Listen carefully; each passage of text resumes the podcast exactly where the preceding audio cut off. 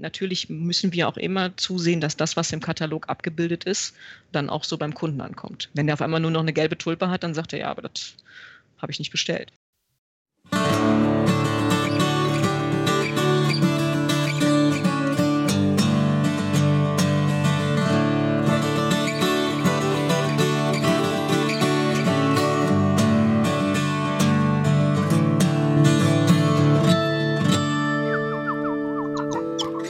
Hier ist Krautnah. Wie schön, dass ihr wieder eingeschaltet habt. Heute ist eine etwas besondere Sendung, weil hier ist, hier spricht David zu euch und Kaspar ist auch da, aber der ist auf einer stürmischen ostfriesischen Insel gerade zugeschaltet. Kaspar, kannst du mich hören? Wahnsinnssturm, ich sag's dir. Nee, ist auch wirklich heftig. Moin, moin zusammen. Hi. Hi. Ja, heute auch wirklich mal moin, also, ne? Wie man, wie man, da oben bei euch sagt. ja, ja, wirklich moin. Hier, hier, ist wirklich immer moin. Und heute Morgen hat mich jemand begrüßt und meinte, nee, Sturm ist erst, wenn die Schafe keine Locken mehr haben. so ist das hier oben, genau.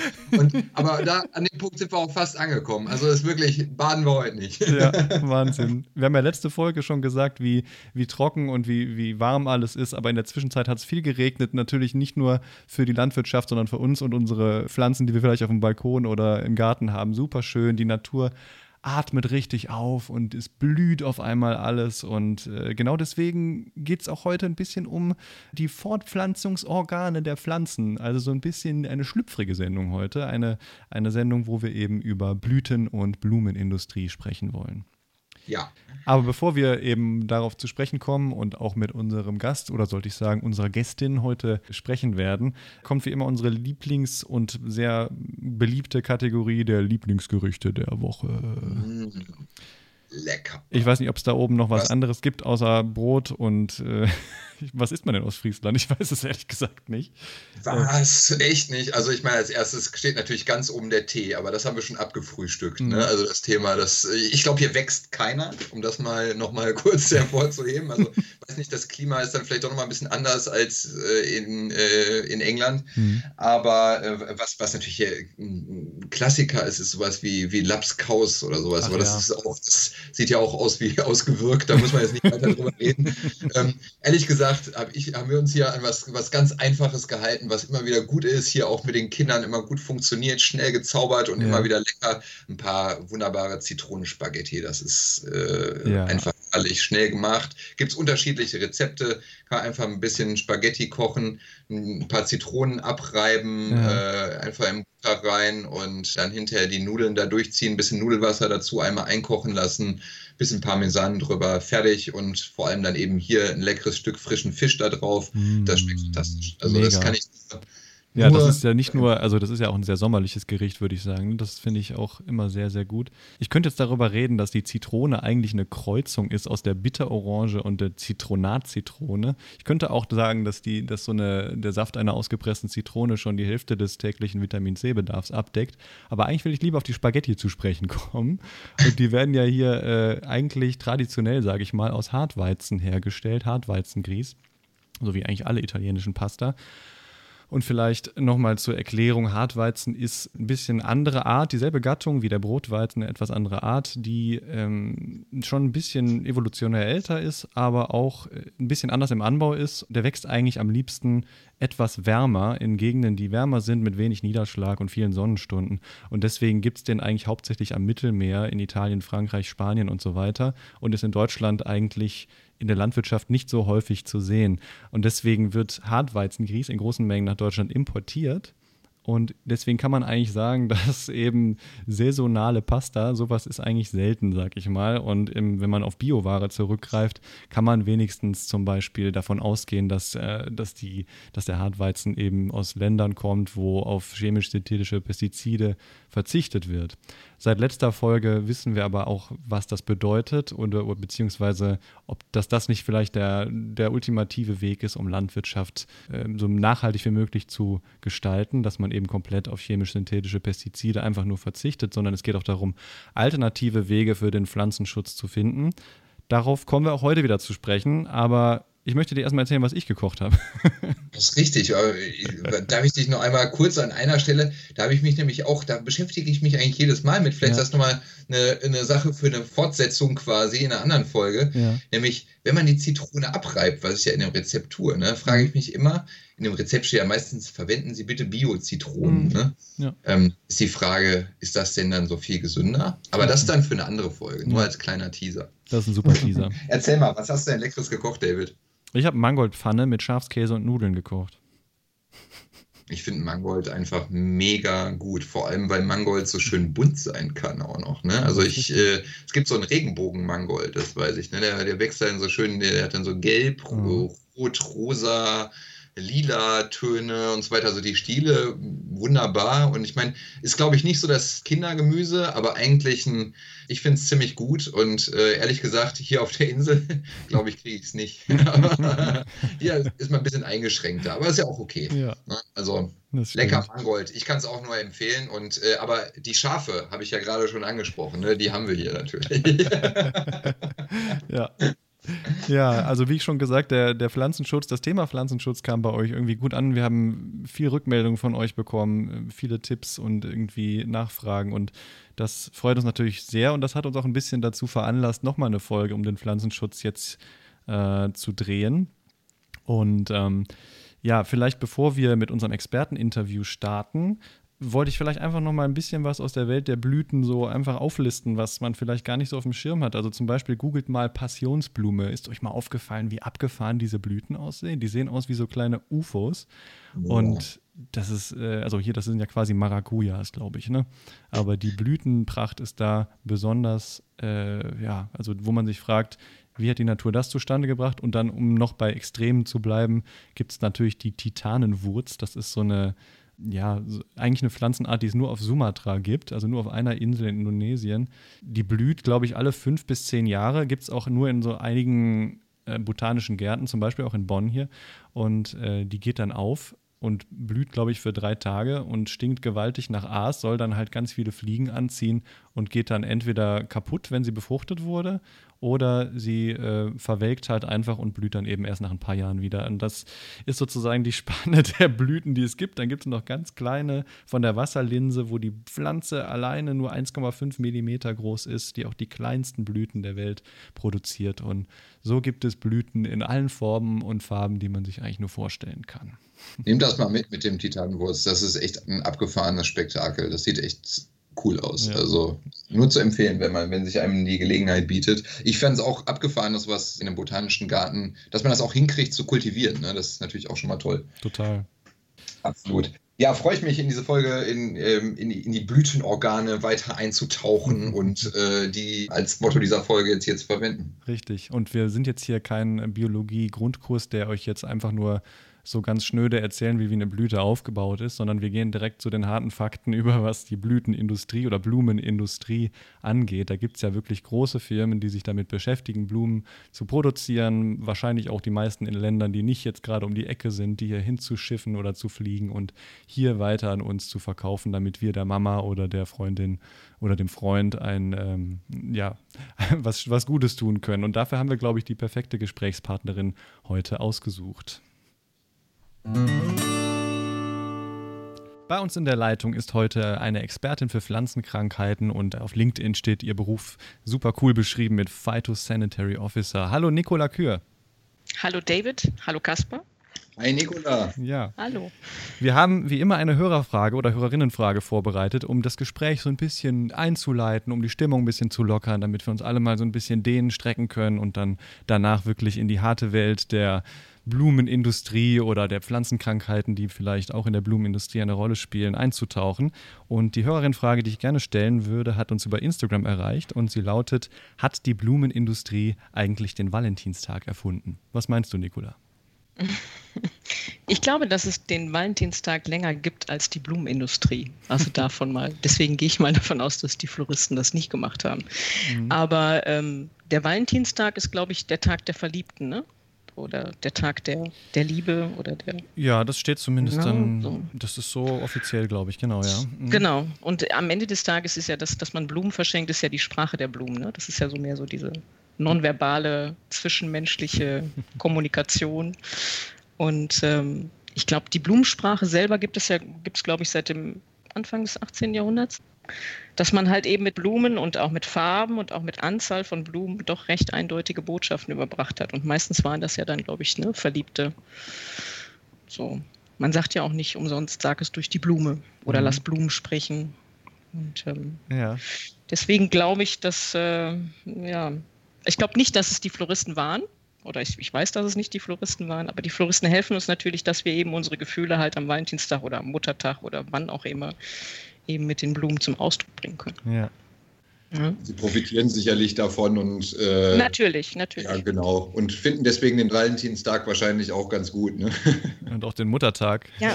Das ist aber eigentlich, eigentlich genau. auch eine ganz interessante Geschichte, wenn ich da jetzt mal kurz reingrätschen kann, weil das ist, äh, habe ich nämlich zufällig gelesen, dass jetzt gerade äh, zu Covid-Zeiten das Blumenbusiness natürlich äh, irgendwie ganz arg betroffen war, weil eben genau das der Fall ist dass Blumen ja, die wenigsten Leute kaufen sich einfach selber Blumen und stellen die sich auf den Tisch. Mhm. Und die meisten verschenken die ja und ja, eben haben sie nicht für sich selbst. Und dadurch, dass man jetzt eben so eingeschränkt war und eben andere Leute nicht treffen konnte, hat das Blumenbusiness da besonders hart getroffen. War das, äh, hat es das bei euch auch bemerkbar gemacht?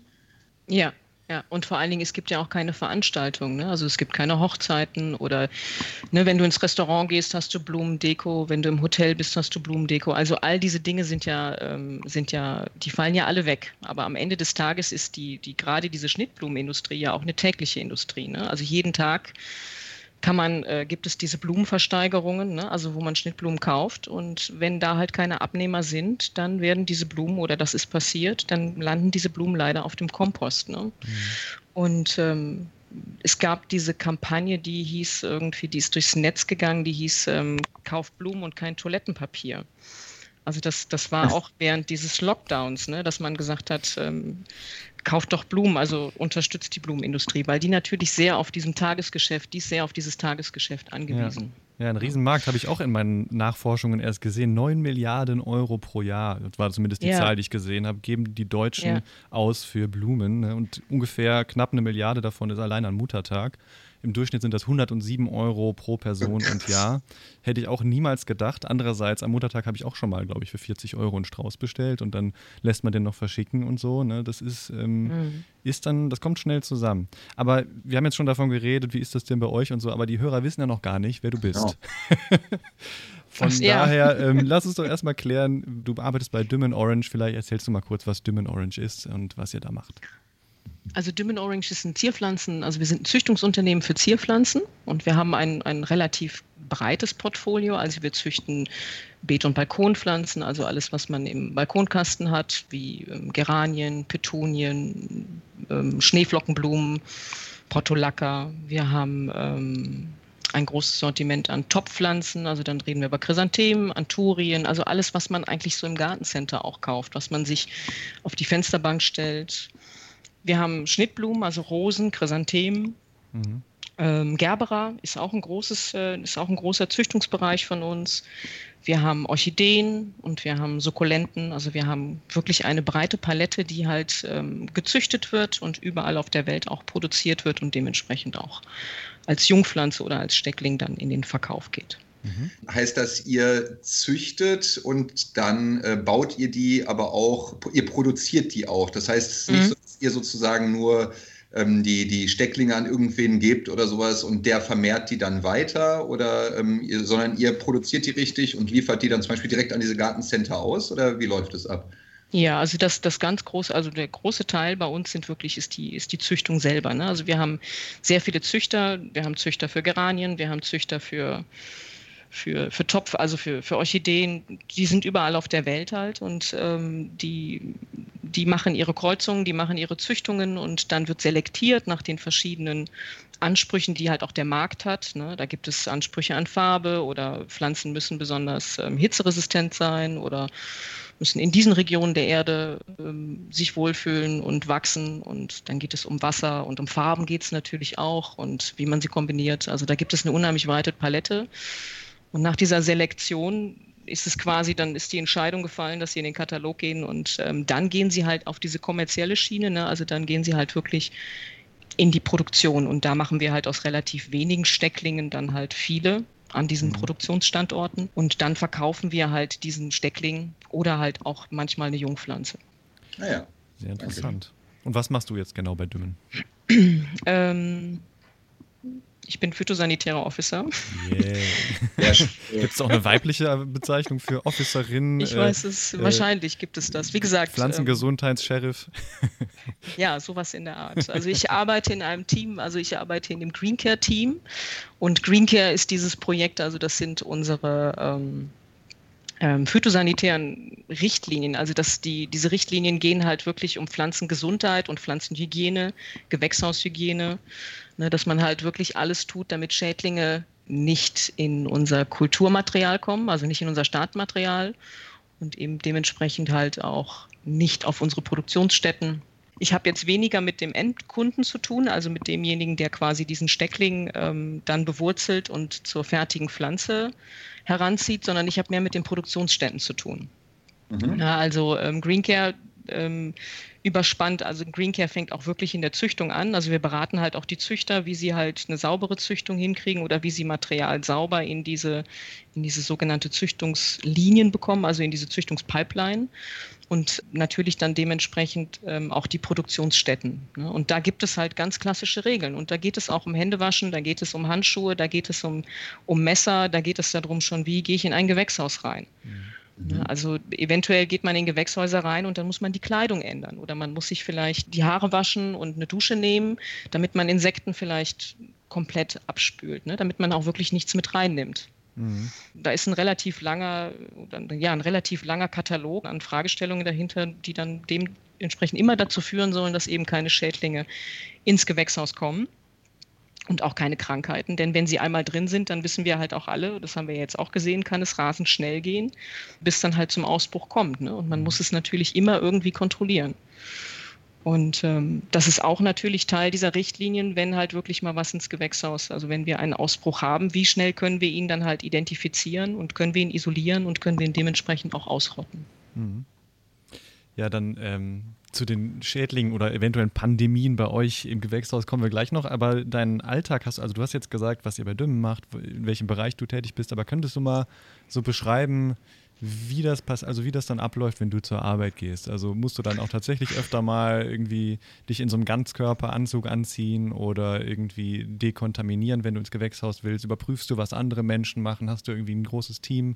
Ähm, oder wie groß ist das Green Care Team, was ihr habt? Ähm, ja, vielleicht darüber ein bisschen also, erzählen? Also das Green Care Team selber ist erstmal, also das sind drei Personen, das ist relativ klein. Mhm.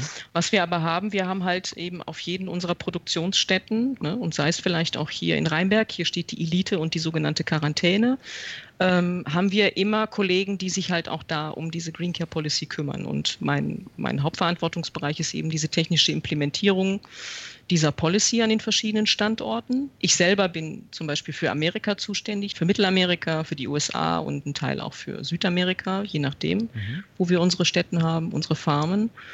Und da kümmere ich mich halt darum, dass diese Richtlinien implementiert werden und dass sie auch eingehalten werden. Also dann gehört es halt auch dazu, auch diese Richtlinien anzupassen, je nachdem, wo es halt ist. Mhm.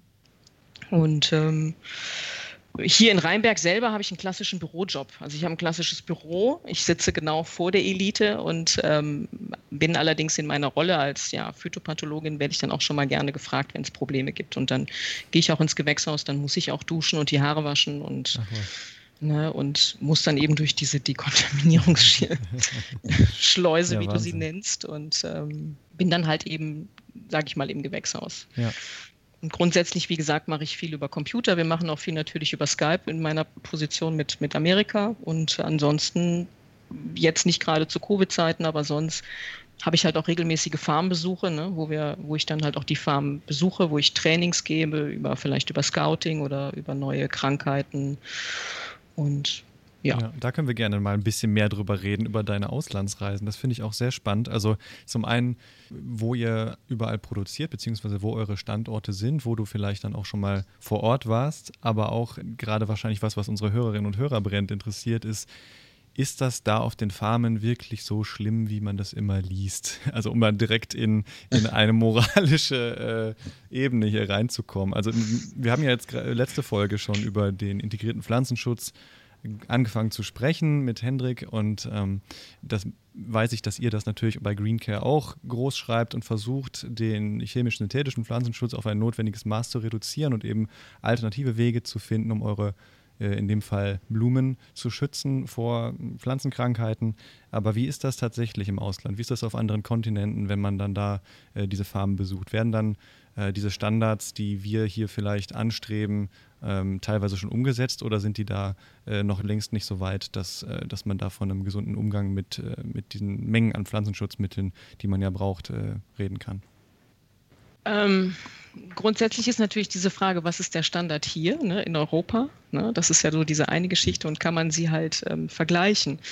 Dann kommt diese zweite Frage, warum bauen wir ne, auf diesen Kontinenten an. Also wir haben halt Produktionsstätten einmal in Afrika, also wir haben, wir sind an der ostafrikanischen Seite mit äh, Äthiopien, da werden zum Beispiel unsere Weihnachtssterne angebaut, da werden die Pelargonien angebaut. Wir haben in Kenia Farmen mehrere und auch in Äthiopien haben wir mehrere. Wir haben auch Schnittrosen in Äthiopien, wir haben in Tansania ähm, auch nochmal Geranien stehen und in Uganda stehen unsere Chrysanthemen. Dann gehen wir über den Atlantik, dann sind wir in Mittelamerika, dann haben wir Mexiko, dann haben wir ähm, El Salvador und Guatemala, wo viele von den ähm, Kalibrachon und Petunien angebaut werden. Und die werden ja aus dem Grund angebaut. Also die werden natürlich auch aus, also die werden aufgrund der klimatischen Bedingungen. Das ist wirklich eine dieser Hauptbedingungen, wo man sagt, das ist, das ist ein Klima, das tut den Pflanzen gut, da können sie sich auch gut entwickeln.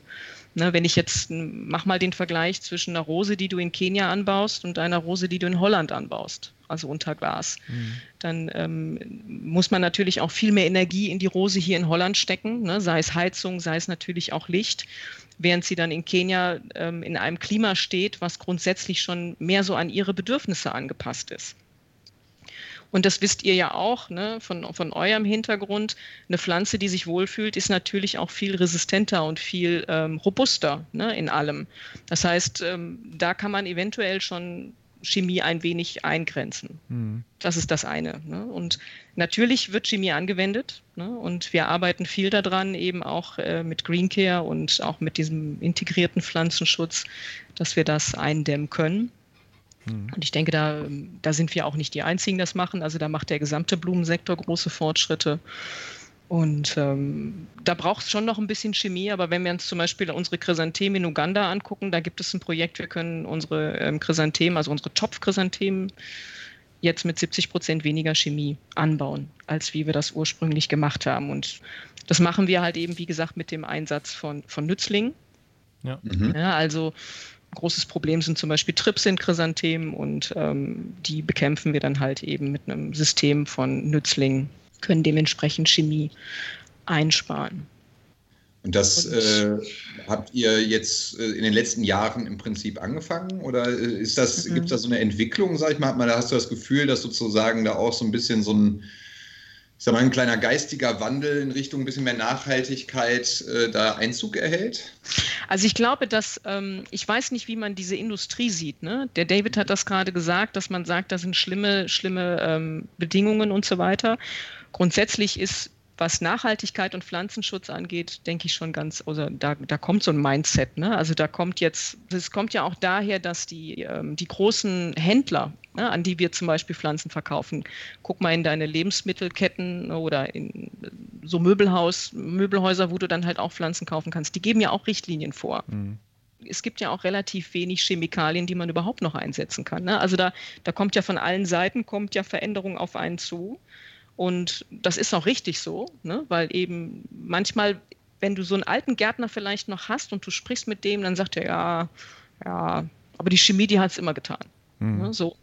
Und ähm, man muss natürlich, wenn man Nützlinge einsetzt, muss man natürlich auch so ein bisschen auf diese Armee, die da mal im Gewächshaus äh, freilässt, die muss man, auf die muss man auch vertrauen. Ne? Ja. Die muss man allerdings auch verstehen. Ne? Also du musst halt dein Gewächshaus verstehen, du musst halt auch deine, deine Gattung verstehen, die da drin stehen, also und du musst deinen Schädling verstehen und dann kannst du halt eben diese, diese Nützlinge einsetzen. Also das ist nochmal vielleicht so ein etwas anderer Ansatz, der vielleicht so ein bisschen mehr ähm, Hintergrundwissen oder so von einem verlangt, als wirklich die Chemie einzusetzen. Das ist ja, glaube ich, letztes Mal auch schon ein bisschen besprochen worden ne, in diesem integrierten ja. Pflanzenschutz. Ja. Ja, ich denke, es ist auch mal wichtig zu sagen, dass äh, Chemie ist ja auch nicht immer, ne, Chemie, ich, wenn man jetzt von Chemie redet, das stigmatisiert sozusagen die, die, äh, den chemischen Pflanzenschutz natürlich auch wieder. Ich meine, der hat natürlich seine Berechtigung und das ist eben das, was wir auch mit dem Hendrik eben letztes Mal besprochen haben. Ne? Der Versuch, es auf ein notwendiges Maß zu reduzieren, ja. ist, denke ich, sinnvoll. Und eben Chemikalien sind jetzt ja nicht per se schlecht und sind ja auch eben ganz oft von natürlichen Substanzen abgeleitet. Und äh, das hatten wir im letzten Thema ja, in unserer letzten Folge ja schon intensiv angesprochen. Ja. Wollte ich nur noch mal kurz hervorheben. Nee, klar. Ich finde das mhm. interessant, auch nochmal den Vergleich jetzt zwischen, sagen wir mal, Obst- und Gemüseanbau oder, oder Getreide und jetzt hier den, den Schnittblumen zum Beispiel zu machen, weil einfach, ich habe irgendwo gelesen, irgendwie, wenn man auf einer Schnittblume jetzt irgendwie mal guckt, welche Pestizide oder Spritzmittel, Pflanzenschutzmittel findet man da drauf, dann sind das teilweise teilweise irgendwie 19, 20 verschiedene, je nachdem, wo sie herkommt. Und dann eben auch welche, die hier sowieso schon lange nicht mehr zugelassen sind. Aber klar, die werden woanders angebaut. Und man muss natürlich auch bedenken, wir essen die nicht, die, wir kaufen die, weil die schön aussehen. Deswegen ist das nicht wie bei einer Möhre, wo wir vielleicht, wenn wir ein bisschen ökologischer denken, sagen, wir kaufen auch mal eine krumme Möhre oder eine etwas braune Möhre.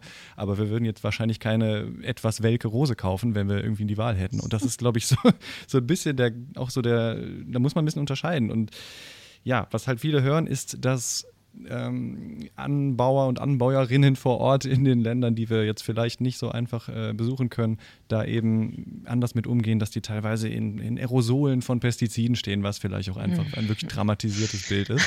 Und ich hoffe, dass ihr mit eurem Team auch da aktiv natürlich ähm, äh, drin seid, eben den Menschen vor Ort zu zeigen, wie das ähm, hygienisch äh, und unter welchen Standards man das anwenden kann. Aber da geht es auch, glaube ich, in, in Green Care drum. Ne? Also mhm. Green Care, diese, diese phytosanitären oder diese pflanzenhygienischen Richtlinien, die setzen ja quasi schon das Gerüst dafür, dass man eben diesen integrierten Pflanzenschutz betreiben kann. Ne? Also wenn ich mein Gewächshaus sauber halte und wenn ich eben mit, mit neuen Töpfen oder mit, mit gereinigten Töpfen anfange und ich habe eben keinen Pflanzenabfall ähm, in der Gegend rumliegen von der letzten Saison, ja ein ganz klassisches Beispiel, dann, dann können, also in diesem Pflanzenabfall können sich, können sich Pilze, ne, Sporen einsetzen oder es können auch Pflanzenviren drin sein und so weiter. Das heißt, die Pflanzenhygiene selber, wie ist das Gewächshaus? Ne? Ist es zum Beispiel auch mit, mit Insektennetzen ausgestattet? Mhm. Hat es zum Beispiel eine Doppeltür? Ne? Wie gehe ich ins Gewächshaus? All diese Maßnahmen, ähm, die sorgen ja schon mal für einen Hygienestandard, der ja schon mal sehr, sehr viel Druck von der Kultur nimmt. Ne? Das mhm. ist das eine.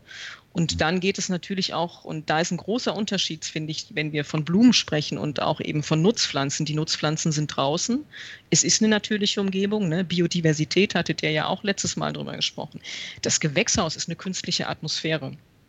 Das heißt, da geht eine Pflanze als Steckling rein und eventuell auch in ein komplett desinfiziertes und sauberes Gewächshaus. Das heißt, da ist nicht viel mit, äh, mit Biodiversität. Entschuldigung, da müssen wir halt zufüttern. Ne? Also wir müssen den Steckling ans Wachsen bekommen. Mhm. Da geht es um Ernährung und äh, um ausbalanciertes äh, Bewässern und so weiter. Und das sind auch alles Techniken, die im Hintergrund eine Rolle spielen, um kräftige und robuste Pflanzen eben anzuziehen. Und wenn die wirklich kräftig und robust sind und eben in diesem Klima stehen, dann haben die schon mal eine ganz, ganz andere Startposition, wenn es eben um diese Bekämpfung von Schädlingen geht. Mhm. Ja. Ein ganz großes anderes Thema ist halt, dass wir sehr viel Wert auf Monitoring setzen. Also wir, wir haben sehr viele Scouts, die ähm, auch sehr, sehr gut trainiert sind, die sich wirklich den ganzen Tag auch damit auseinandersetzen, wie sehen unsere Pflanzen halt aus und sehe ich eventuell Schädlinge. Ne, die scouten halt nach Schädlingen, nach Insekten, die scouten aber auch nach den Beneficials. Die machen jeden Tag machen die ein Monitoring, dass du halt, ähm, wo ich auch jeden Tag zugreifen kann. Die werden hochgeladen ne, ins Internet, also die kann ich mir jeden Tag angucken und man kann jeden Tag reagieren. Mhm. Also wir, wir unterhalten uns nicht nur einmal die Woche, wir unterhalten uns vielleicht auch jeden Tag. Und wenn man ein gutes Monitoring hat und wenn man eben auch sich darüber bewusst ist, dass man ähm, mit Pflanzenstärkung und Pflanzenernährung viel machen kann, dann kann man diesen integrierten Pflanzenschutz gut implementieren, finde ich, und dann kann man eben diese ganze Chemie auch runterfahren. Ja. Ne? Und das finde ich dann, dann haben wir nochmal Pflanzenstärkung im Gewächshaus. Ne? Das, das ist auch nochmal ein unheimlich wichtiges Thema. Wurzelgesundheit, ne? Mhm. Ernährung, Photosyntheseraten. Beneficials hast du gerade gesagt. Was, was sind denn ja. Beneficials? Oh, Entschuldigung, das sind Nützlinge. Also ja. das sind vielleicht Raubmilben, die sich halt Blattläuse schnappen oder andere Milben, die halt Schäden an den Pflanzen mhm. verursachen können oder auch Tripse. Ne? Tripsis, der Blütentrips ist ein ganz großes Thema. Mhm im, im Gartenbau und der große Schäden macht und den gilt es halt zu bekämpfen. Blütentripse werden ja auch zum Beispiel sehr, sehr schnell resistent gegen Chemikalien. Da kommst du auch nochmal in ein ganz anderes Kapitel. Ne? Resistenzen, also Resistenzmanagement von Chemikalien. Ne? Ist auch, ich kann nicht äh, monatelang immer das Gleiche sprühen. Also dann züchte ich mir im Gewächshaushalt auch Resistenzen und dann ist es den Insekten auch am Ende des Tages egal. Ja. Also es ist ein sehr vielschichtiges ähm, System, glaube ich. Und ähm, Chemie ist, ist natürlich immer oder sollte immer nur die letzte Instanz sein. Ja. Ich finde es ganz interessant, jetzt, äh, jetzt nochmal auf die Krankheiten oder die Erreger zurückzukommen. Insekten sind ein großes Thema, hast du schon gesagt, Tripse und so weiter. Damit vielleicht auch Krankheiten, die von Insekten übertragen werden, auch Pilze. Hast du mal auch kurz erwähnt, was sind denn eure Hauptprobleme neben äh, Tripsen zum Beispiel? ähm, weiße Fliege Ne? Mhm. Fliege ist auch noch ein großes Problem. Also gerade in Poinsettien ist es, äh, dann gibt es in, bei den Sukkulenten, also bei diesen Pflanzen, die diese dicken Blätter haben ne, und dann auch so ein bisschen ähm, kompakt wachsen, die haben immer sehr häufig Probleme mit Milben. Durch unsere Anbauweisen, zum Beispiel in Töpfen, haben wir weniger Probleme mit Nematoden. Ne? Mhm. Wenn du jetzt zum Beispiel ähm, auf den, wieder nach Afrika gehst und du gehst zurück in die Chrysanthemen und da werden die Chrysanthemen im offenen Boden kultiviert. Dann haben wir natürlich Agrobakterium, ne? also diese Wurzelhalsknollen. Äh, ne? Und Pflanzenviren sind natürlich ein unheimlich großes Problem. Aber ne, wenn sie dann halt, werden sie die Trips übertragen, die Tospoviren, die weiße Fliege haben auch ähm, Begomoviren. Also da sind auch verschiedene Viren, die von weißer Fliege übertragen werden können. Und natürlich, wenn du im Gewächshaus Insekten hast, die streuen ohne System. Ne? Mhm. Deswegen also ist der erste Schritt für euch, wenn, du, wenn man jetzt an das äh, phytosanitäre Management dich als Sheriff äh, uns vorstellen, dein, äh, dein, dein erster Angriffspunkt äh, sind dann oft wahrscheinlich eben die, die Insekten, weil die verbreiten dann auch die Viren und so weiter. Das ist, ist wahrscheinlich schon, äh, das Hauptaugenmerk liegt darauf. Ja, also als wir mit Green Care angefangen hatten, hatten wir andere Augenmerke, aber jetzt haben wir das Level halt wirklich auf dieses, also wir sind jetzt, sage ich mal, in so einem Level drüber, dass man halt wirklich sagen kann, Anfangsprobleme haben wir weniger, ne? aber die Insekten oder äh, Schädlinge sind natürlich ein großes Thema, ja. Ja, ähm, wir haben jetzt ja schon viel über Green Care geredet und deswegen vielleicht einfach nochmal zusammenfassend und ein bisschen provokativ gefragt, äh, die, wie nachhaltig ist zum Beispiel ein Muttertagsstrauß, den ich kaufe. Dazu passt auch die Frage von Sabet, die sie uns geschickt hat. Sind Schnittblumen oder ist Schnittblumen kaufen verwerflich? Was willst du, du sagen? Das musst du bestimmt jeden Tag mal irgendwie Freunden äh, erzählen, warum das nicht so ist oder warum es vielleicht wohl so ist. Also wenn wir jetzt über verwerflich sprechen, dann sprechen wir wirklich über die Nachhaltigkeit, ne? Das ist äh, okay. Denke ja, ich, habe ich also, auch so verstanden. Ja, ne? Also ich, ja, und ich würde sagen, dass es nicht verwerflich ist. Also, aber was ich, was ich glaube ich wichtig finde, ist und ja, dass man sich für das Produkt, was man kauft, vielleicht auch interessiert und vielleicht auch mal dahinter schaut. Ja. Ne? Also ähm, wenn man in den Gartenbau guckt, gibt es unheimlich viele Zertifikate und auch Siegel. Aber die sind, glaube ich, dem, ähm, dem Konsumenten, der jetzt seinen Weihnachtsstern oder seine, seine Kalange vielleicht im Supermarkt kauft, gar nicht so geläufig. Wenn man auf diese Töpfe mal guckt, dann findet man halt auch Siegel. Ne? Mhm. Und ein ganz wichtiges Siegel im Gartenbau ist das MPS-Siegel zum Beispiel. Und da gibt es dann halt auch eine klassische Nummer. Du gehst auf die Homepage wie bei den Eiern auch, du gibst die Nummer ein und du kannst halt viel über den Betrieb, ne, wie er wirtschaftet, wie ist der was, also ne, wie ist ja. Äh, wie, das Fairtrade-Siegel doch auch, oder? Das gibt es ja auch. Ja, das Fairtrade-Siegel ist der Sache ein bisschen ähnlich, aber Fairtrade ist ja was, was 85 bis 90 Prozent der Deutschen auch kennen als Konsument. Ja. Ne? Fairtrade ist ja, glaube ich, Fairtrade zielt ja darauf ab, dass die Arbeitsbedingungen der Menschen vor Ort entsprechend ähm, berücksichtigt werden oder verbessert werden und gar nicht mal zum Beispiel auf die Menge an, an Spritzmitteln, die eingesetzt werden, zum Beispiel. Ja, und MPS zum Beispiel geht auch Schritte weiter. Ne? Mhm. Also da geht es halt, ähm, es geht um soziale Aspekte, es geht um Ressourcen, ne? es geht um Umweltverträglichkeit, es geht um Pflanzenschutz und so weiter. Da gibt es verschiedene Kapitel, mhm. wo man sich halt auch verschieden für zertifizieren kann.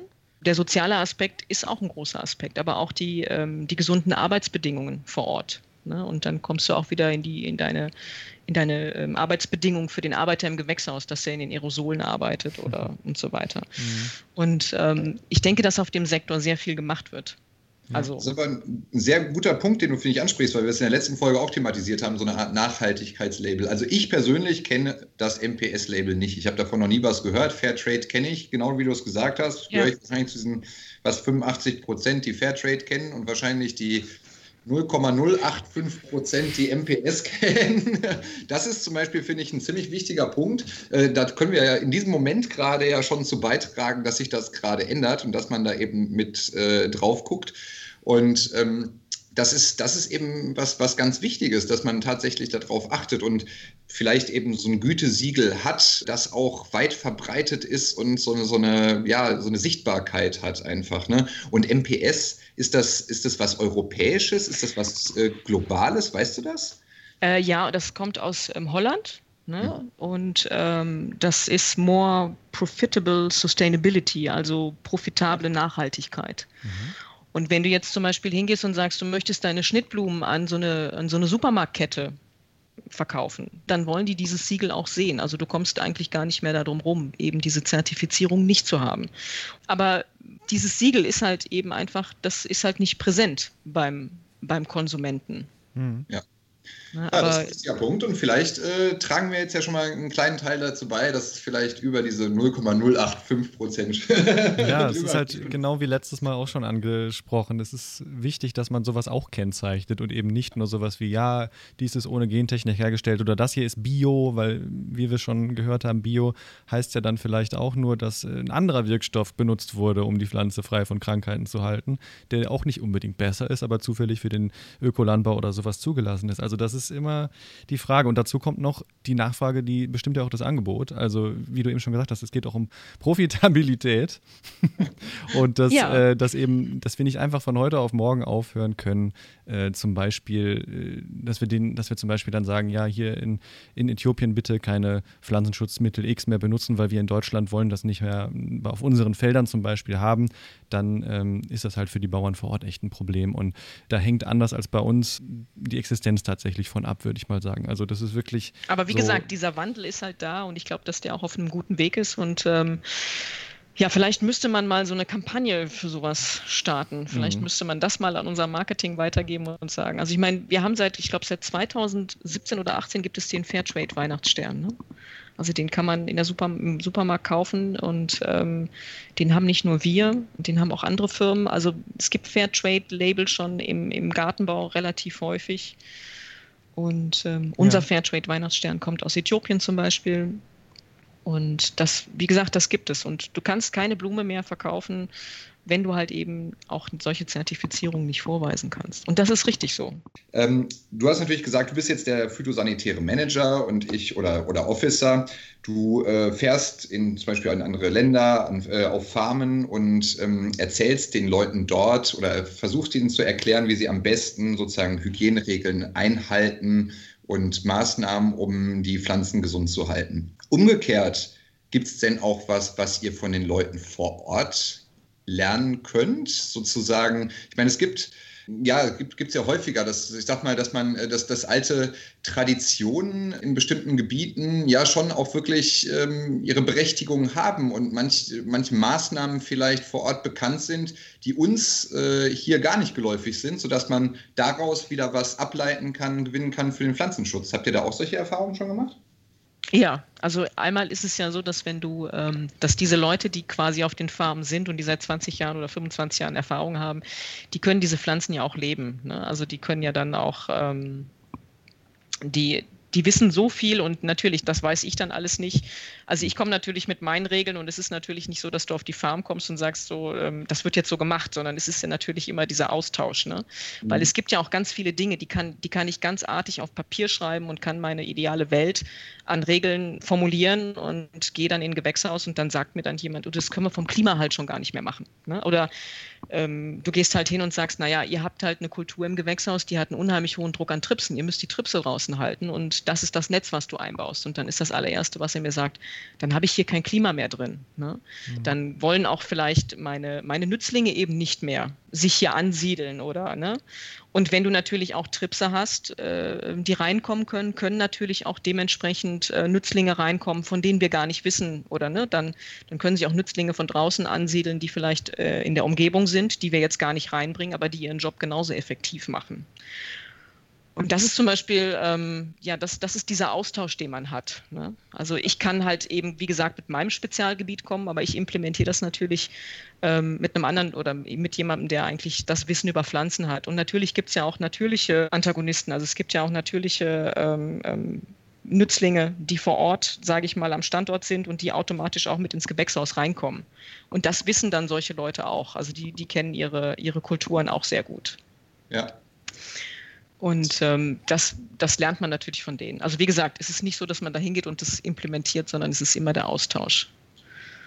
Ne? Das ist natürlich für uns als Wissenschaftler natürlich super, weil man natürlich immer auch als Wissenschaftler, hatten wir auch jetzt schon über unsere ganzen Folgen, schon von, ganz vom Anfang über die genetische Vielfalt und so weiter, da haben wir sozusagen auch eine Vielfalt, auf die wir zurückgreifen können, von der wir noch gar nicht wissen, weil es natürlich so viel gibt, was das alles kann und was da für Ressourcen schlummern. Und mhm. das ist ganz toll, wenn man den Zugang hat äh, zu Leuten, die eben, wie du gesagt hast, das stelle ich mir auch vor, dass die das ja wirklich seit Jahren bzw. Generationen leben und so ein äh, tradiertes Wissen haben, dass man davon halt unheimlich viel lernen kann, weil die einfach wissen, ja, wenn die Situation so ist und die da sind, mhm. dann haben wir das Problem nicht. Und das ist vielleicht was, was der Wissenschaft bisher vielleicht noch gar nicht bekannt ist, sodass man das Wissen äh, wieder mit einbringen kann und auch tatsächlich dann, ich sag mal, in richtigen Studien mal erforschen kann und dann wirklich dann auch beziffern kann, sagen kann, das ist der Effekt gegen den und den Erreger, sodass man da halt auch viel für den Pflanzenschutz wieder mitnehmen kann. Ne? Mhm. Was wir zum Beispiel haben, wir haben diese Regel, also das ist auch wieder Gewächshaushygiene, dass du hingehst und sagst, du hast halt eben keine Unkräuter, ne, um die Gewächshäuser stehen. Mhm. Und ähm, dann muss halt wirklich immer gemäht werden und da muss wirklich alles sehr, ähm, entweder wird es dann vielleicht auch mit Kies abgedeckt und dann kann es schon auch mal sein, dass einer sagt, nee, lass diesen Baum da mal stehen. Also wenn der in der Nähe ist, dann haben wir da einfach auch weniger Schädlinge. Ne? Mhm. Also das ist so der Klassiker. Und vielleicht ist es dem Gärtner, mit dem du dich da unterhältst, gar nicht bewusst, warum das so ist. Mhm. Aber der weiß das. Der hat das irgendwann mal mit seinen aufmerksamen Augen irgendwie, ne? Und die machen das immer so und vielleicht war es früher auch schon immer so. Das heißt, solche Pflanzen werden stehen gelassen, weil dann habe ich halt auch einfach weniger von den Schädlingen. Mhm. Ne, und wie gesagt, vielleicht wissen Sie, und da kommt die Wissenschaft dann ins Spiel, die sich das dann vielleicht mal näher angucken soll. Ja, ja. so hätte man vielleicht die ein oder andere Pandemie tatsächlich verhindern können, wenn man mal darüber nachdenkt, wenn man sich in anderen Ländern anguckt, wie es gemacht wird und sich vorstellt, ja. dass es hier irgendwann auch mal fünf Grad wärmer sein könnte, dann ähm, kommen natürlich auch äh, Schädlinge und Probleme auf uns zu, die es vielleicht noch gar nicht gibt, so ungefähr. Ne? Siehst du da auch irgendwie, dass sich das verändert, dass ihr irgendwie andere Schädlinge kriegt oder äh, dass einfach der, der Druck größer wird oder so über die Jahre gesehen? Wir haben es natürlich mit Zierpflanzen zu tun, also mit Züchtung. Ne? Und was wir sehen, ist, dass wir natürlich auch angepasst züchten müssen. Ne? Also wir brauchen mehr, ähm, da ist eine große Nachfrage nach Pflanzen, die halt auch Hitze ne? und viel ähm, Strahlung und vielleicht auch wenig Wasser brauchen. Und auch unsere Züchtung geht in diese Richtung, dass man sagt, wir brauchen eben angepasste und robuste Pflanzen. Also einige Pflanzen, wie vielleicht Petunien und so weiter, die brauchen einfach jetzt sage ich mal, auch aus dieser, aus dieser Züchtungsschiene ein paar Charaktereigenschaften, die sie dann vielleicht ein bisschen anpassungsfähiger daran machen. Aber das sehen wir natürlich, klar. Mhm. Und ähm, ich denke mal, Wasser ist auch eine große Geschichte. Ne? Wenn ich halt die wunderschönsten Blumen auf meinem Balkon habe, aber ich muss sie halt immer und immer wieder bewässern, das ist nicht mehr zeitgemäß. Ne? Und das wird es dann halt äh, ja. Musste ich früher auch mal bei meinen Eltern. Habe ich auch gern gemacht, aber muss man mal so viel Blumen gießen, Mensch. Genau, aber das ist es halt, ne? Und es wird ja auch immer wärmer und ich meine, das haben wir ja gesehen. Die letzten Sommer waren viel, also die waren ja sehr trocken, ne?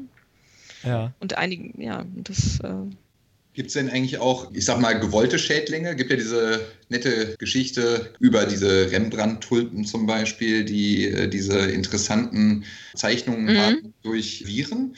Äh, das ist ja eigentlich eine, das, das kann man vielleicht mal in den Show Notes hinterher noch ein bisschen näher erklären oder wir können noch mal drüber quatschen, David. Aber äh, das, das ist im Prinzip so, dass die Farbgebung oder dieses Muster durch den Befall mit den Viren im Prinzip ja entsteht. Aber es ist nicht so, dass ihr sozusagen bestimmte Schädlinge gerne haben wolltet, eben wie solche Viren, die euch bestimmte interessante Merkmale an den Pflanzen generieren.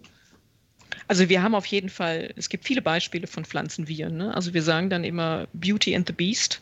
Also mhm. das macht halt einige Pflanzen sehr attraktiv in ihrer, ähm, in ihrer Farbgebung, also in den Blättern oder vielleicht auch im Wuchs. Ne? Da gibt es äh, da gibt es einige Viroide, die halt Pflanzen sehr kompakt erscheinen lassen und das dann auch wirklich auf dem Markt so gewünscht ist. Also wenn wir das Viroid rausnehmen und wir verkaufen quasi diese Pflanze ohne dieses Viroid und es hat einen schönen lockeren Wuchs, dann möchte das keiner haben. Oder wenn, ähm, sagt euch die Buntnessel was?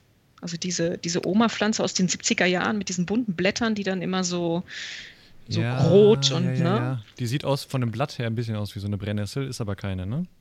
Genau, genau. Ja. Und ähm, die gibt es ja in so ganz vielen verschiedenen und wilden Farben und so weiter. Und da sind auch Viroide mit im Spiel, ne, die diese Zeichnungen halt machen. Mhm.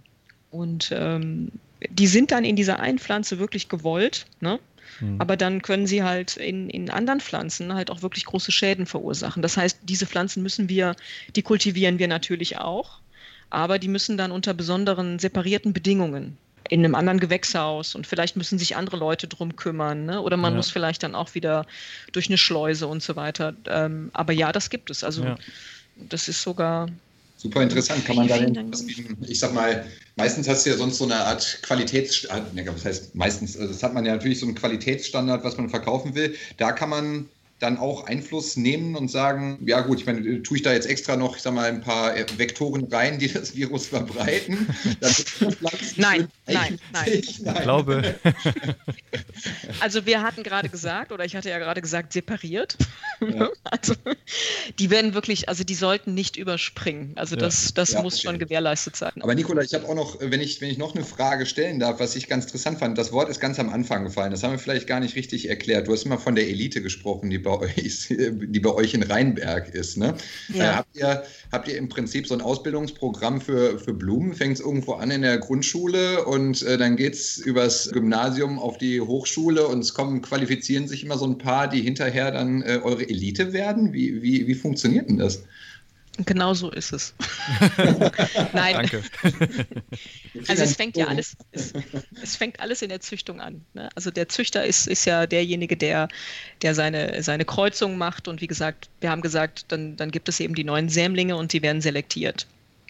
Und ähm, wenn sie auf den Markt müssen, dann muss man gewährleisten, dass das Startmaterial, also wir arbeiten ja mit Stecklingen, ne? das heißt, von einer Sorte, die wir gerne anbauen möchten, werden halt, äh, wird eine bestimmte Anzahl an so einen Produktionsbetrieb in Äthiopien oder in Salvador geschickt. Und dort wird er quasi, werden sie vermehrt. Und ähm, da muss man gewährleisten, da sprechen wir ja von 20 Hektar ne? Gewächshausfläche. Da musst du gewährleisten, dass das Material sauber und ähm, gesund ist. Und ähm, wenn eben so ein Züchter sagt, also das finde ich jetzt ist eine schöne Sorte und die Produktmanager sagen das halt auch und die müssen dann eben in den Katalog, dann gehen sie zuerst in eine Quarantäne. Und das ist auch nichts weiter als eine Gewächshaussituation, wo man halt diesen, dieser Quarantäne den Steckling übernimmt. Die machen da eine Pflanze draus und da bleibt es für einen gewissen Zeitraum und dann werden sie getestet auf Krankheiten, also auf, auf Viren und auf Viroide und auch auf Bakterien oder Pilze, alles, was halt ähm, da drin vorkommen kann, von dem wir das natürlich auch wissen. Ne? Und wenn es dann zum Beispiel etwas gibt, was so ein bisschen mehr, also da gibt es in einigen Pflanzen Bakterien, die sehr lange ohne Schädigung, also ohne die Pflanzen zu schädigen, in den Pflanzen bleiben können, dann müssen wir da auch mal so ein bisschen äh, diese Pflanzen ein bisschen stressen. Ne? Also dann, dann machen wir es fürs Bakterium ein bisschen schöner und für die Pflanze ein bisschen schlechter, um dann halt eben dieses Bakterium zu triggern, ne? dass es sich zeigt. Und wenn die Pflanze das dann alles wirklich gut überstanden hat und in all diesen Testungsergebnissen dann halt negativ ist, dann übergeben wir die dann quasi der Elite. Also ne, dann geht es an die Hochschule. Und ähm, man muss sich die Elite auch als Gewächshaus vorstellen, wo die Pflanzen in ganz geringen, also wo eine Sorte vielleicht mit zwei oder drei Pflanzen stehen, aber unter sehr, sehr hohen Bedingungen, also sehr, sehr hohe Hygienestandards. Und das ist wie so eine Bibliothek. Ne? Also da stehen sie und wachsen und dann werden sie halt quasi in die Produktionsstätten verkauft oder weitergegeben und dann gehen unsere Leute, die in der Elite arbeiten und ernten dann vielleicht von einer Sorte drei oder vier Stecklinge und dann gehen sie halt eben für die Vermehrung an diesen Produktionsstandort. Das ist die Elite oder das ist das Elitesystem. Da kann man natürlich nicht 500 Pflanzen stehen haben von einer Sorte. Das macht gar keinen Sinn. Das wäre ja auch viel zu teuer. Und wie gesagt, das ist wie so eine Bibliothek. Ne? Die werden das halt, die stehen da und. Euer Tresor quasi, ne? Euer, ja, das ist. Die Elite. Ja, das ist genau. die Elite. Ja. Und die gibt es natürlich im Gewächshaus. Einige Sorten kann man dann auch in in vitro überführen. Das ist natürlich viel einfacher. Ne? Dann können sie auf Medium stehen und können dann halt gestapelt im Labor stehen. Aber einige Sorten, wie zum Beispiel Tulpen, ne? du hast das ja auch gerade gesagt mit diesen Rembrandt-Tulpen, das sind, mhm. äh, wenn du sowas in in vitro bringst, dann würdest du quasi die Sorte auch verlieren. Also dann würdest du diese Variation verlieren. Ja. Da muss man so ein bisschen gucken, weil natürlich müssen wir auch immer zusehen, dass das, was im Katalog abgebildet ist, dann auch so beim Kunden ankommt. Wenn der auf einmal nur noch eine gelbe Tulpe hat, dann sagt er, ja, aber das habe ich nicht bestellt. Ja. Wahnsinn. Ja, Leute, hör mal. Immer über Stecklinge, Entschuldigung, äh, das noch das abschließend vielleicht, es wird immer über Stecklinge vermehrt, ne? Also es ist, ist, quasi nie über, es geht nie über Saatgut, oder? Es sind quasi immer Klone. Genau, weil es ja eben darum geht, wenn du ja etwas aussäst, also du kaufst zum Beispiel so eine, ja. so eine Packung Kapuzinerkresse und du säst die halt aus, dann weißt du ja nicht, welche Farben da rauskommen. Und das ist etwas, also wir haben halt wirklich einen Katalog, wo du halt durchguckst und dann hast du eine weiße Geranie oder du hast eine zweifarbige Geranie und eine, die klein ist und so weiter. Das kannst du eben nicht über Sämlinge, also das äh, über Samen machen. Ne? Das geht wirklich über den Steckling. Das sind alles Kinder von diesen Müttern, die in der Elite stehen. Ja, also sind genetisch alle völlig identisch. Nochmal mhm. für die Hörerinnen und Hörer. Ja. ja. ja. Verrückt. Ganz verrückt. Ja, apropos Kapuzinerkresse, ne? Ja. Ist eine Blüte, die man übrigens auch essen kann. Also wir, äh, wir haben ja, wir sprechen ja immer sowieso gerne über Essen. Aber bevor wir uns dem widmen, was vielleicht Nikola gerne mal zubereitet, machen wir ein kurzes Päuschen und sind gleich wieder für euch da mit diesem unverblümten Gespräch über äh, die wunderbare Welt der Blumenindustrie. Bleibt dran. ein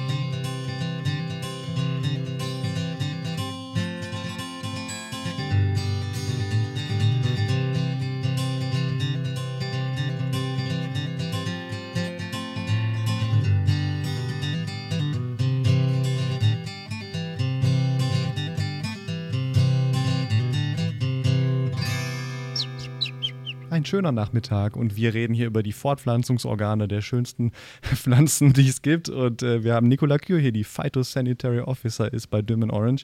Schön, dass ihr noch dran seid. Haben wir noch eine Frage offen gelassen, Kaspar? Ich glaube schon. Äh, hier ist noch die Frage von Eva über Instagram. Wer bestimmt die Sortenwahl der kommenden Saison? Schließt sich also ein bisschen an, dass wir schon über, über das wir schon geredet haben über die Elite, die bei euch steht. Wer ist denn die Heidi Klum bei euch, die anhand welcher Kriterien entscheidet, äh, wer, wer sich weiter qualifiziert? Wir haben, wir haben eine ganze Armee von Heidi Klums. Oh weia. kommt die nicht sogar vom Niederrhein oder so? Die kommt aus Bergisch Gladbach. Ja, schäbisch gläbisch. Hier, wer hier vom, wer hier vom Rhein, also wer aus Rheinberg kommt, ist ähm, Claudia Schiffer. Die kommt vom Niederrhein. Ach so, okay. Die ist hier zur Schule gegangen. Ähm, also wir haben natürlich, ähm, wir haben sogenannte Produktmanager und wir haben natürlich auch die Züchter und es gibt natürlich auch den Kunden, der natürlich auch die Nachfrage hat. Und dann gibt es viele verschiedene Veranstaltungen von so einem Jahr. Also da gibt es so Roadshows, ne, wo die Blumen auch präsentiert werden. Also dann haben wir hier zum Beispiel die sogenannten äh, Flower Trials hier in Rheinberg und auch überall, wo diese ganzen Zierpflanzenzüchtungsbetriebe ihre neuesten Kreationen präsentieren. Und das ist so ein Zusammenspiel. Ne? Aber wenn sie halt dann wirklich, also grundsätzlich denke ich, geht es halt um, um die Schönheit und dann kommen halt so Sachen wie, sind sie regenfest, ne? können sie halt auch mit viel Strahlung und Hitze und Kälte und so weiter. Und basierend auf all diesen Fakten sucht man das halt raus, was der Markt halt auch gerne möchte. Mhm. Ah, okay, Aber wie gesagt, es sind mehrere Heidi Klums. Also Aber es war jetzt noch nie bei euch so, dass aufgrund einer Pflanzenkrankheit irgendwie ein kompletter äh, Zweig, Zweig, äh, eine komplette Art weggebrochen ist oder eine Sorte irgendwie weniger verfügbar war als sonst. Das wird bei euch eher Auf nicht so, oder? Doch, das gibt's. Ja, okay. Ja, das Wahnsinn. Also das, das, das gibt es nicht nur bei uns, das gibt es ja. halt immer mal. Und ich meine, es ist, Blumen sind, das, das ist ja, ein, wir haben ja ein lebendiges Produkt. Ne? Das, das ist ja, also da jetzt zu sagen, wir haben nie Ausfälle, das, mhm. äh, Und natürlich haben wir das große Glück, dass wir ein großes Sortiment haben. Aber natürlich gibt es das auch. Wenn, wenn, du, eine, äh, wenn du wirklich so einen Ausbruch von einem Schädling hast, dann, dann kannst du es nicht mehr verkaufen. Das ist ja auch nicht fair. Ne? Also du, ich kann ja nicht meine Pest oder ich kann ja nicht meinen Schädling nehmen und die dann halt bei dem anderen Gärtner ins Gewächshaus bringen. Also da muss man ja auch ähm, realistisch sein. Und ja. Eine Sache fällt mir auch noch ein, die mich gerade nochmal über die Standorte, äh, da habe ich nochmal gerade drüber ein bisschen gegrübelt.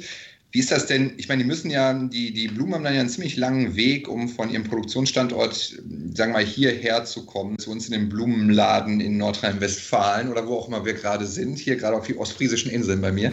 Und ähm, da ist die Frage, wie kommen die eigentlich dahin? Also mit dem Schiff dauert wahrscheinlich ein bisschen lange, ne? Die die fliegen wahrscheinlich gerne, die oder? Die fliegen, ja, ja, die, ja, die fliegen. Die fliegen. Ob die gerne fliegen, da habe ich noch nie drüber nachgedacht, aber ähm, die fliegen. Also es ist ja so, dass die Schnittblume, sage ich mal, die wird an dem Tag null, wird sie im Gewächshaus morgens geerntet in, in Äthiopien und dann geht sie mit dem Nachmittagsflieger raus und ist dann vielleicht am nächsten Tag schon in Amsterdam und kann dann da verkauft werden.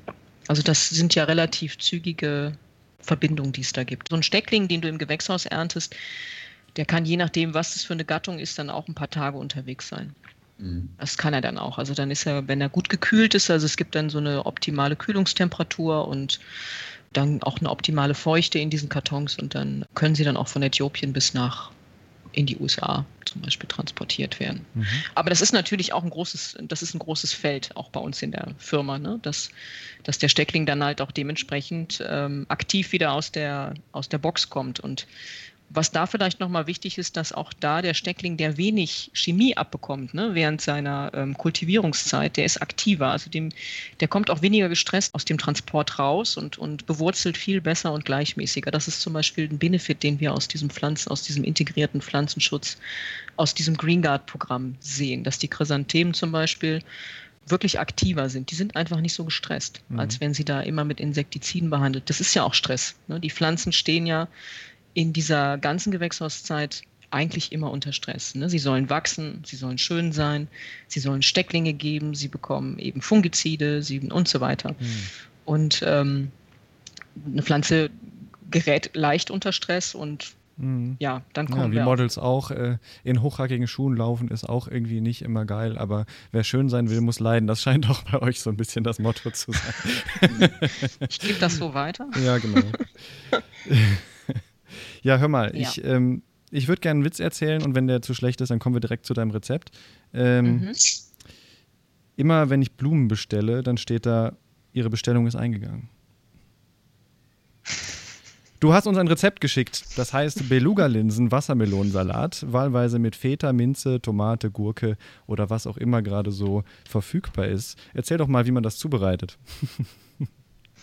Ja, also ich finde, ähm, was, was ja, ich finde das immer ein sehr praktisches Gericht im Sommer, weil man kann es halt mit allem Linsen kann man immer, finde ich, mit allem kombinieren. Ne? Feta ist immer sehr mhm. gut und wir haben ja meistens alle irgendwie unseren kleinen Balkon, auf dem wir alles horten und sammeln, was man pflücken und essen kann. Ja. Da bin ich wahrscheinlich nicht alleine in dieser Runde. Mhm. Und es ist ja immer unterschiedlich, was, äh, was reif. Ne? Und dementsprechend, was halt reif ist, kann man halt ähm, kann man es dann fruchtig machen oder herb und man kann immer alles ganz wunderbar zusammen, zusammen mixen zu einem Salat. Mhm. Und gibt es auch Blüten, die man da noch da untermischen kann, die vielleicht nicht nur fürs Auge schön sind, sondern auch gut schmecken? Also ich bin immer ein sehr großer Fan von Kapuzinerkresse mhm. und ähm, Rosenblüten kann man übrigens auch, wenn sie eben äh, ohne, ohne Chemie, ne, ganz wichtig, man sollte die von seinem eigenen Balkon nehmen, weil dann weiß man, was man hat. Ja. Und ähm, dann gibt es Kornblumen und ähm, Ringelblumen, also alles Mögliche. Man ja. kann, glaube ich, viel mehr essen, als man denkt. Ja, man sieht das so oft, aber ich, ich finde das immer so komisch. Man hat dann eine Pflanze, dann blüht die schön und dann reißt man die, die Blüte ab. Ich, mir ist das immer so ein bisschen, äh, ich finde das immer so schade um, die, um diese schöne Pracht eigentlich, die dann irgendwie einfach aufzuessen. Aber ja gut, aber wenn du es wenn richtig machst, wenn ja. du sie richtig abschneidest, dann kommen ja neue Blüten nach. Also das kann man ja auch so sehen. Also du sollst ja nicht alles wahllos runterrupfen. Ah, okay. ne? Also da ist auch System hinter, dass du dann sagst, okay, da kommt was Neues. Wie schneide ich denn richtig Blüten ab? Das kommt immer so ein bisschen drauf an, was du hast. Wenn du eine Rose hast und sie verblüht, ne, dann ja. muss man immer an diesem Stängel zum Beispiel mal so ein bisschen runter gucken. Und wenn man so diese Blattachseln sieht, dann sitzt da das sogenannte schlafende Auge. Ne? Ja. Da ist ja immer noch so eine Knospe drin. Und normalerweise, wenn diese Blüten auch wirklich verblüht sind, dann erwacht eins dieser schlafenden Augen. Und wenn du es da drüber abschneidest, dann bekommst du auch relativ zügig eine neue Blüte. Ja. Ne, und wenn du die Ringelblume also abschneidest und du nimmst den ganzen Stiel mit ne, und nicht nur oben hupst du es ab und lässt den Stängel stehen, dann bekommst du auch relativ zügig, ähm, treibt diese Pflanze dann auch eine neue Blüte nach. Ja. Das ist wie beim Stecklingsschneiden auch. Und dann nehme ich aber am besten auch ein vorher abgeflemmtes, scharfes Messer oder so, wegen der Schädlinge, die dann wieder. Auf jeden Fall, ja. Und vor allen Dingen nicht mit dem Messer über den ganzen Balkon rennen, sondern am besten in jeden Topf ein einzelnes Messer. Okay. Ne, damit, nein, aber. ich stelle mir schon vor, wie ja, du immer die Klamotten also wenn, wechselst, wenn, wenn, du auf den Balkon gehst, um ein paar Tomaten zu ernten. Das Schlimme daran ist, ich habe, ähm, also doch, ich habe dieses Jahr habe ich natürlich auch viel, weil ich natürlich sehr viel zu Hause bin. Ne? Also ich habe auch sehr viele Sachen. Mhm. Aber ich bin schon daran orientiert, dass ich Dinge habe, die mich nicht an die Arbeit erinnern. Also wo ich jetzt nicht sagen kann, okay, und Ach, da haben wir auch noch ein Problem, da müsste ich mich dann auch noch mal drum kümmern. Ja. Also ich sehe schon zu, dass das Dinge sind, die wir nicht im Katalog haben. Also. Ja, ich kann das verstehen, was du meinst. Man möchte nicht unbedingt die Arbeit mit nach Hause nehmen oder äh, überall Man sehen. Man sieht sie ja dann auch. Ja, klar. Ja. Wobei es ist natürlich eine schöne Arbeit. Ne? Es ist Sicher. natürlich, also mit Blumen zu arbeiten, ist natürlich, also für mich, Generell. ist es natürlich eine sehr schöne Arbeit. Total. Ja, Nicola Kür, unsere Flower Power Frau aus dem Pflanzenkrankheitsdienst, sag ich mal, von Dim Orange. Mit ihr haben wir heute das Gespräch gehalten. Nicola, es hat sehr viel Spaß gemacht. Ich hoffe, wir sehen uns oder hören uns an anderer Stelle mal wieder. Und ich danke dir sehr für das Gespräch. Ich danke euch auch und ja, mir hat es auch sehr viel Spaß gemacht. Und ich hoffe, dass wir uns mal sehen auf irgendeiner Roadshow oder im Gewächshaus. Das wäre schön. Ja, da haben wir doch wieder einiges gelernt. Vor allem das mit den Rembrandt-Tulpen, das habe ich vorher noch nie gehört, mit diesen gefleckten Tulpen, wo durch Viren irgendwie die Farbe verändert wird. Das habe ich vorher auch ehrlich gesagt noch nie gehört. Ich nicht? Ja, ich, ich, bin mir sicher, dass das mal Teil der Vorlesung war, David. Also, äh, schon so lange her. nicht, dass das jetzt die falschen Leute hier hören, aber nee, das ist, ist, ist, ja wirklich echt mega spannend. Also eben The Beauty and the Beast, was Nicola meinte. Auf der einen Seite die Viren, die es zu bekämpfen gilt, weil sie natürlich ein Problem darstellen können und äh, eben so ganze Chargen quasi vernichten können ne, und eben auch schwer zu bekämpfen sind direkt. Also eben direkt die Viren zu bekämpfen, das ist ja eigentlich meistens gar nicht möglich. Und das hat Nikola eigentlich auch ganz gut beschrieben, dass meistens das Ziel tatsächlich die Insekten sind, die die Viren übertragen mhm. und nicht die Viren sozusagen dann, ich sage mal, mit chemischen Maßnahmen bekämpft werden können und das höchstens sonst über, über Sortenresistenzen läuft. Aber das ja im Fall von bestimmten ja, Blumen äh, nicht gar nicht mal erwünscht ist, diese Viren loszuwerden, eben, ne? wie bei diesen, diesen Rembrandt-Tulpen oder gibt die, die, die laufen ja unter vielen Namen. Die bekanntesten sind, denke ich, diese Semper Augustus und die Viceroy. Das sind die, die bekanntesten Sorten. Und da ist es ja eben so toll, dass diese, ich meine, das, das hat man schon mal gesehen. Das hast du bestimmt auch schon mal gesehen, dass, dass die so dieses tolle Farbspiel haben. Ja. Und das war, glaube ich, so, dass im 16. Jahrhundert irgendwann Reisende diese Tulpen aus Westeuropa Europa nach, ähm, äh, aus, aus Zentralasien nach Westeuropa gebracht haben und dass die eben, weil die so besonders waren, dann wirklich richtige Statussymbole geworden sind und dass eben dadurch hervorgerufen wird, dass da eben Viren drin sind, zum Beispiel dieser Tulip Breaking Virus, der durch Blattläuse übertragen wird. Und das Interessante daran ist natürlich, dass dieser Virus natürlich auch der Pflanze schadet und die schwächt und die, die Zwiebeln schwächt. Und wenn man die ganzen, ähm, ja, die, die werden zwar nicht über den Samen weitergegeben, aber wenn man die Tulpen jetzt vermehrt, dann ist der Virus ja trotzdem noch da drin. Und das bedingt dann halt, dass über die Generationen halt diese Pflanzen dann oft immer schwächer werden mhm. und am Ende solche ganz berühmten, schönen Sorten dann im Prinzip aussterben und einfach gar nicht mehr vorhanden sind. So wie das jetzt eben bei Semper Augustus und Viceroy der Fall ist. Die gibt es einfach gar nicht mehr. Ne? Ja. ja, ich meine, mittlerweile hat man natürlich auch, weil das einfach ganz schön ist und man gemerkt hat, dass das ganz gut ankommt, hat man natürlich auch in der Zwischenzeit angefangen, in die Richtung hin zu züchten und ist da auch scheinbar erfolgreich gewesen. Habe ich gelesen, gibt es zum Beispiel Rams Sensation und so, das sind die Nachfolger. Das sind aber reine Züchtungen, da ist also kein Virus mehr drin. Da hat man sich des Virus entledigt und damit auch des Problems dass die, die Tulpen sozusagen geschwächt werden über die Generationen. Ja, finde ich mega interessant. Also ja. eben äh, auch da kann halt wieder der eigentlich Böse dann doch wieder was ganz Attraktives bewirken. Ne? Es mhm. ist nicht immer alles nur schwarz und weiß. Ne? Ja, das gilt, glaube ich, auch für die Nützlinge, wie Nikola schon angesprochen hatte. Also wenn man eben versuchen will, mit dem integrierten Pflanzenschutz zu arbeiten und ja, die tritrophe Interaktion nennt man das ja manchmal auch, ausnutzt. Also, dass eben verschiedene parasitisch lebende Insekten dann ihre Eier in andere, vielleicht äh, schädliche Insekten reinlegen und so. Wenn man sowas nutzen will, muss man aber auch das Ökosystem verstehen, was wahrscheinlich im Freiland nochmal viel schwerer ist als im Gewächshaus, um wirklich zu wissen, wo man da eingreift, wenn man jetzt Nützlinge freilässt. Ne?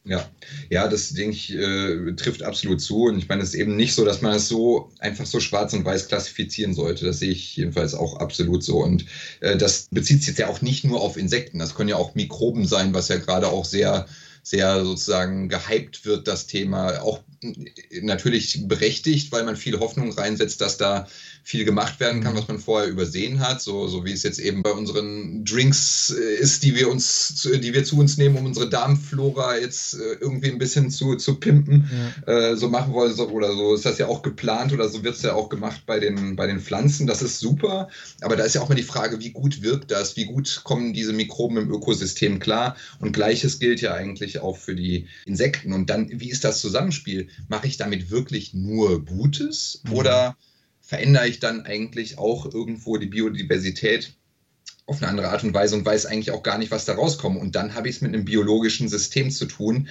was natürlich ähm, auch ja relativ kompliziert macht. Und wir haben ja am Anfang über, über Zitronenspaghetti geredet, habe ich ja gesagt, habe ich die Woche gemacht. Jam, äh, wunderbares Gericht, echt lecker. Und ein, ein Riesenproblem beim Zitrus ist eine Krankheit, die hat einen total bescheuerten Namen. Äh, die heißt, oder was heißt total bescheuert, aber der, der, der klingt äh, etwas seltsam. Wang Long Bing Citrus Greening Disease. Das ist eine Krankheit, die eben, wie, die, wie der Name schon sagt, werden die Früchte irgendwie so ein bisschen grün mit der Zeit und die Pflanzen können innerhalb von fünf Jahren, wenn die infiziert werden, absterben und der Erreger ist ein Bakterium, Candidatus libribacter, das auch wieder von einem Insekt übertragen wird, nämlich von einem Blattfloh, dem Asian Citrus Psyllid.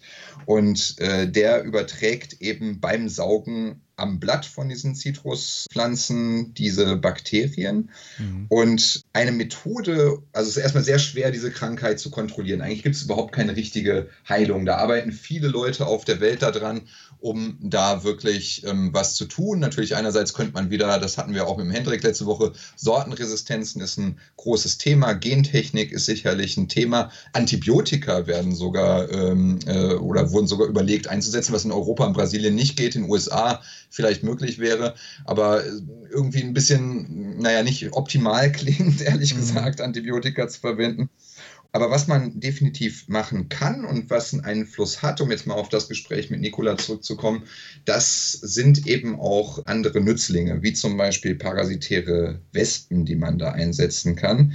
Und da fand ich es ganz erstaunlich, das habe ich nachgelesen, dass ähm, diese parasitären Wespen wiederum im Prinzip einen Gegner haben, der eigentlich auch wiederum Nützling sind, nämlich Ameisen. Das kennt man nämlich auch von sich aus dem Garten. Die Ameisen beschützen nämlich auch die Blattläuse, weil die Blattläuse, die, die sondern ja diesen Honigtau ab, diesen, diesen Zuckersaft, den überschüssigen Zucker, den die zu sich nehmen aus dem Pflanzensaft, den sondern die ja ab. Und die Ameisen finden es richtig, richtig cool, so einen süßen Saft zu ernten. Und deswegen verteidigen sie halt die Blattläuse. Und das Gleiche machen sie eben auch mit diesen, ähm, beschützen dann diesen Blattfloh, diesen Asian Citrus Psyllid vor diesen parasitären Wespen. Mhm. Und das ist natürlich dann ganz blöd, weil eigentlich ein Nützling namens Ameise quasi einen anderen Nützling die parasitäre Wespe bekämpft. Und die parasitäre Wespe ist in dem Fall ganz wichtig, um diese Krankheit ja. äh, da im Griff zu halten. Und das zeigt wiederum, dass nicht immer Nützling Nützling ist. Und äh, also gut ist nicht immer gut und schlecht ist nicht immer schlecht. Das ist in der Biologie leider nicht ganz so einfach. Und deswegen ist es mal ganz wichtig, und das ist eigentlich mein hauptsächlicher Punkt, wir müssen immer differenzieren und wir müssen immer die Probleme sozusagen äh, ja, spezifisch betrachten und die bestmögliche Lösung finden. Und solche Systeme zu kontrollieren, ist natürlich nicht ganz leicht und da die bestmögliche Lösung zu finden, eine Herausforderung. Ja, auf jeden Fall. Wie siehst du das? Ja, sehe ich ganz genauso. Ja. Also, dass ich mit den Viren bin ich jetzt gerade auch nochmal darauf gekommen. Die Viren, die funktionieren ja so, dass sie eben die Zelle befallen und quasi ihre gesamte genetische Information ins Genom der Pflanze einbauen. Und das ist ja im Grunde Gentechnik. Äh, in der Natur, wie sie tagtäglich stattfindet. Und das ist jetzt, deswegen möchte ich ganz am Ende jetzt vielleicht doch nochmal auf die Gentechnik zu sprechen kommen. Da gab es ja auch natürlich in der Vergangenheit äh, Züchtungsversuche mit der klassischen Gentechnik, zum Beispiel Blütenfarben zu verändern. Und da möchte ich mal eine fast schon tragische Geschichte von einem Fall erzählen, nämlich von den orangen Petunien, beziehungsweise lachsfarbenen Petunien. Also war ja, ist ja schon lange eine begehrte Blume eigentlich die schon in den 90er Jahren daraufhin gezüchtet wurde, mittels klassischer Gentechnik auch mal andere Blütenfarben zu kriegen. Und da gab es einen Biologen in Finnland, der hat, ähm, der hieß Temo Teri, der hat am Bahnhof in Helsinki erst kürzlich, also 2015 glaube ich, hat er an einem Bahnhof in Helsinki eine orange Petunie gefunden.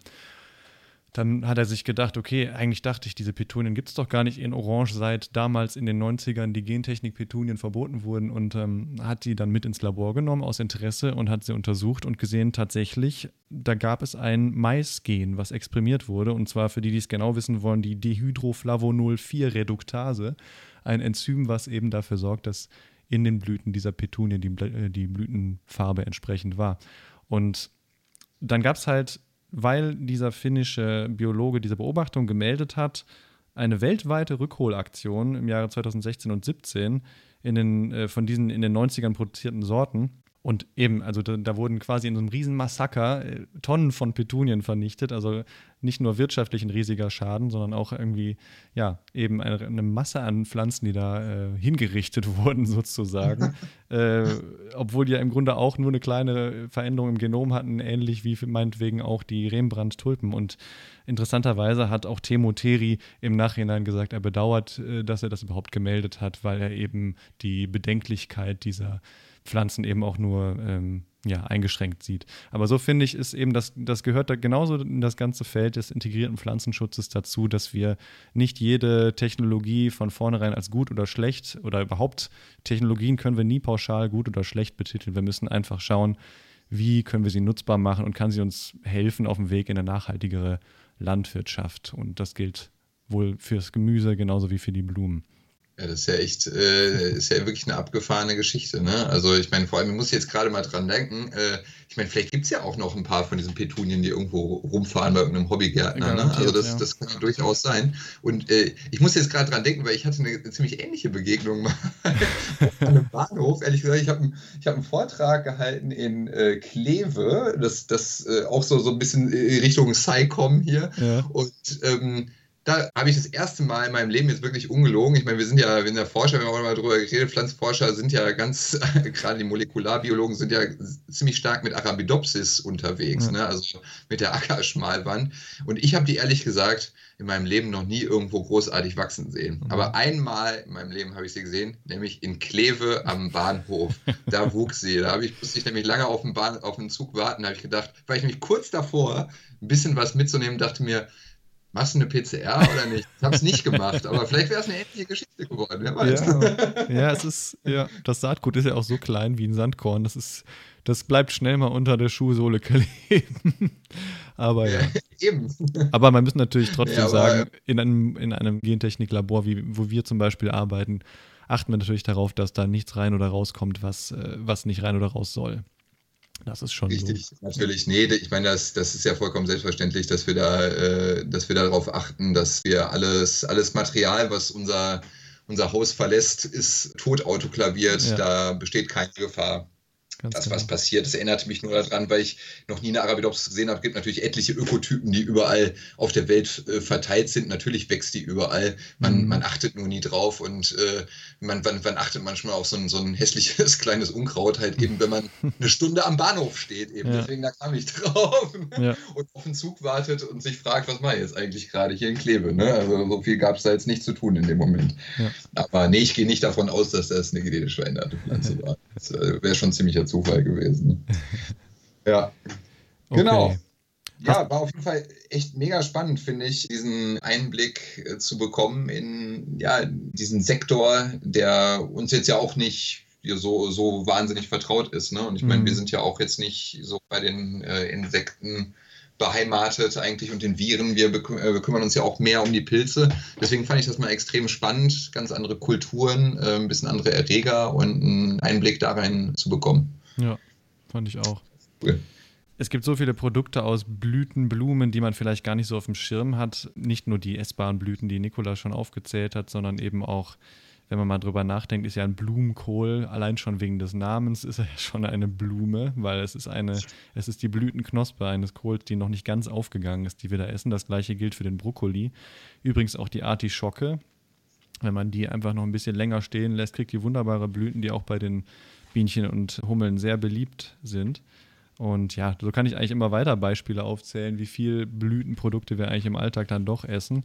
Aber ich würde sagen, eigentlich ist das für heute wieder genug. Und ich würde mal, ich auch. Ja, siehst du genauso? Sehe ich auch so. Wobei ich nochmal eben das mit der Artischocke, muss ich mal sagen, weil ja. ich, ich finde es faszinierend, äh, das zu sehen, wie, wie, wie toll die wachsen, auch in unseren Breitengraden. Ist ja einfach eine gigantische Distel eigentlich. Riesig, ja. Und äh, ist wirklich Wahnsinn. Also probiert es mal ruhig aus, wenn ihr aber genug Platz im Garten habt. Das Ding wird wirklich massiv. Ja. Das ist auch mehrjährig. Ne? Also insofern richtet euch darauf ein, dass da quasi ein, ein riesen Gavenzmann kommt, aber der macht auch eben entsprechend große Blüten, ne? wie wir aus dem Supermarkt wissen. Richtig. Hast du recht. Da spricht einer aus Erfahrung. Eine freudige Information vielleicht noch kurz für alle, die es noch nicht wissen. Das Wissenschaftsjahr 2020 heißt jetzt auch Wissenschaftsjahr 2020 und 2021, da es jetzt verlängert wurde aufgrund der aktuellen Gesundheitskrise und das könnte bedeuten, dass wir vielleicht länger senden. Vielleicht gibt es nachher doch mehr als zehn Folgen äh, von Krautner. Das werden wir dann sehen, aber das bedeutet auch, dass ihr wieder gefragt seid, uns Ideen zu schicken. Also bitte, bitte. Wenn ihr irgendwas habt, was euch noch unter den Fingernägeln brennt, dann schickt uns eine E-Mail an info.krautner.de oder unter den ähm, gängigen Social-Media-Kanälen könnt ihr uns auch mit dem Benachrichtigen-Button irgendwie erreichen. Ihr könnt uns taggen bei euren Beiträgen mit Hashtag Krautner oder am besten schickt ihr uns direkt eine Sprachaufnahme, wenn ihr selber mal live auf Spotify zu hören sein wollt. Dann können wir eure Frage auch direkt im O-Ton hier mit einblenden. Da würden wir uns sehr drüber freuen. Das ist super. Und stimmt, äh, da sind wir eigentlich auch wieder bei dem Punkt. Ne? Da kann auch wieder was eigentlich ziemlich Negatives wieder was Positives haben. Ne? Durch Covid vielleicht ein paar mehr Folgen Krautner. Ja. Das wäre doch was. Genau, bis dahin bleibt eigentlich nur zu sagen, lebt weiter die Bioökonomie, macht Sachen selber, benutzt Sachen wieder, macht zu Hause vielleicht kleine Experimente, wo ihr dann euch selber nochmal fragen könnt, ist das und das wirklich sinnvoll, irgendwie im Winter Erdbeeren zu kaufen oder irgendwie kann ich nicht doch vielleicht selber äh, ja meine eigenen Basilikumpflanzen irgendwie herstellen und so weiter. Wir hören uns auf jeden Fall wieder am 8.8 in Klammern muss ich nochmal genau gucken, weil wir natürlich auch Urlaubspläne haben hier und, ähm, und ihr vielleicht auch. Lasst uns mal wissen, wann ihr im Urlaub seid, damit wir das ein bisschen mit euch abstimmen können. Ich und, denke auch, äh, genau. Ich bin dann auch nochmal eine Woche im August im Urlaub, ja. Anfang August. Also das. Ähm, das werden wir dann nochmal genau. Ja, ja, ja, das, das lassen wir euch noch auf jeden Fall zeitig wissen. Kaspar, komm du auf jeden Fall erstmal wieder gut ans Festland dann demnächst, ne? Definitiv. Ich nehme mir erstmal noch ein paar schöne Wellen mit. Mach das. Und ihr da draußen, passt gut auf euch auf, bleibt weiter krautig und uns treu und habt eine gute Zeit. Bis bald, ne? Alles Gute von der Insel hier oben.